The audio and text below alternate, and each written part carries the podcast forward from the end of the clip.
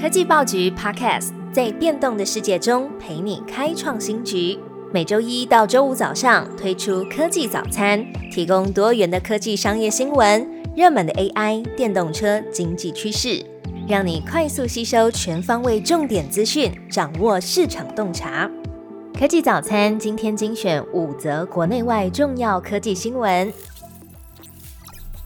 首先，我们关心到黄仁勋指出，AI 发展才刚开始，晶片供应紧张。黄仁勋上周来台湾参与 NVIDIA 台湾分公司的尾牙，那黄仁勋这次来台还和台积电的创办人张忠谋夫妇以及总裁魏哲嘉见面。黄仁勋也预告，下次台北国际电脑展 Computest 的时候，他一定还会再来台湾，到时候也会有重大消息宣布。另外，黄仁勋接受媒体采访的时候。提到对于 AI 的产业看法，他说，二零二三年可以说是 AI 的元年，预计未来十年将会看到 AI 重塑各领域产业，对于 AI 的应用非常期待。但他又指出，现阶段的 AI 需求强劲，可是晶片供应却相当紧张，所以他正在和台积电跟所有的供应链来一起合作，努力的要满足客户的需求。黄仁勋也点名台湾的九家合作伙伴是超级巨星，包含台积电、广达、伟创、红海、细品、华硕、联发科、维新以及技嘉。下一则新闻：台湾受 a 克法冲击有限，新展银行指出看好台湾重返四小龙之首。星展银行二零二四年第一季的经济展望会中表示，看好台湾今年的景气会显著的复苏，可以重返亚洲的四小龙之首。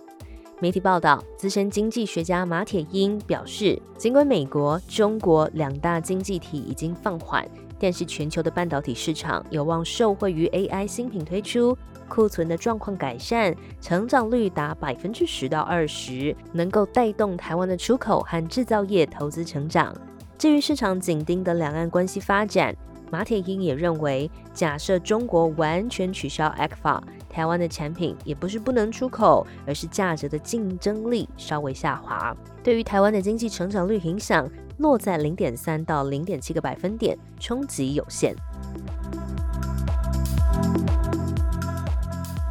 接着来了解的是新功能，Google Chrome 将推出生成式 AI 功能。生成式 AI 应用推陈出新，Google 宣布很快的就要在 Mac 还有 Windows 版的 Chrome 浏览器上面新增三大生成式 AI 的功能。第一个是分页管理器，可以透过 AI 自动来整理杂乱的分页，像是把内容相似的分页归类在一起，而且还可以帮群组分页命名，来以便你下次使用。那第二个是用户可以透过 AI 生成自己专属的浏览器主题，可以根据情绪、风格、颜色等需求来生成。那第三是 AI 的写作助理，可以在用户要撰写网络评论、社群贴文或是回 email 的时候呢，帮忙来撰写不一样的语气还有长度的内容。那第一跟第二个功能呢，在未来几天会先在美国推出，只要登入 Google Chrome，选择设定，并且导航到实验性 AI 的页面，就可以开始使用。那 AI 的写作助理则是要到二月的 Chrome 版本才会推出。那因为这一些功能都属于实验的性质，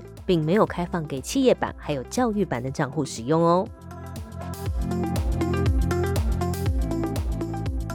苹果开放第三方下载应用程式，以合乎欧盟的新规定。